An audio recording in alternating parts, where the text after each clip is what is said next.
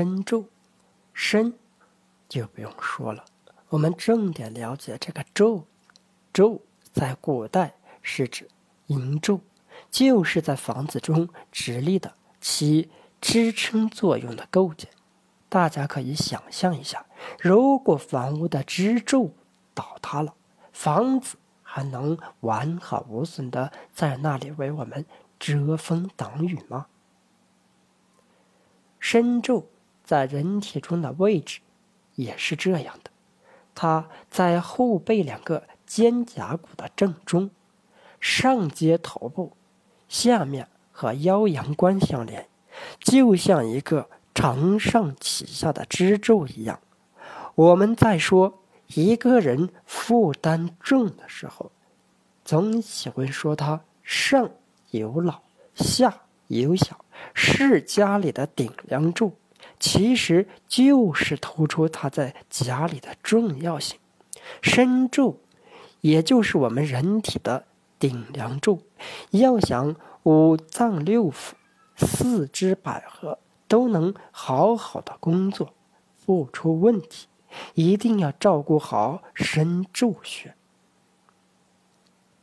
日本人对身柱推崇有加。称之为“小儿百病之灸点”，意思就是说，灸身柱穴对小儿疾病有很好的疗效。早在三八年，日本针灸学家代田文治就曾为长野县的小学生集体灸身柱穴。这些身体虚弱、动辄感冒、消化不良的孩子，一个多月后。就得到了明显的改善，半年之后基本都痊愈。这是当时在日本引得轰动，以至于日本很多小学都效法施行。其实，身柱能治疗的疾病有很多，如脑力不足出现眩晕、肺气不足产生哮喘、脾气虚弱导致的下陷。脱肛等，都属于正气先虚、督脉的阳气无法上升所致。在治疗上，最重要的就是扶正祛邪、补足正气。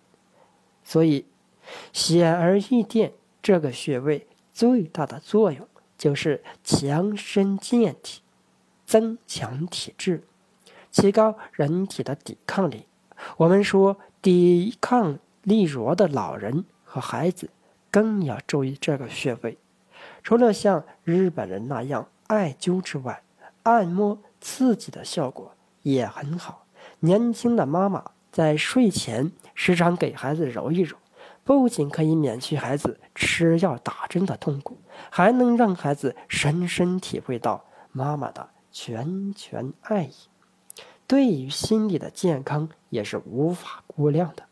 由于穴位在背部，按摩的时候有可能不太好着力，可以拿一枚圆圆的硬币，用硬币的边缘在深柱穴处上下滑动按摩。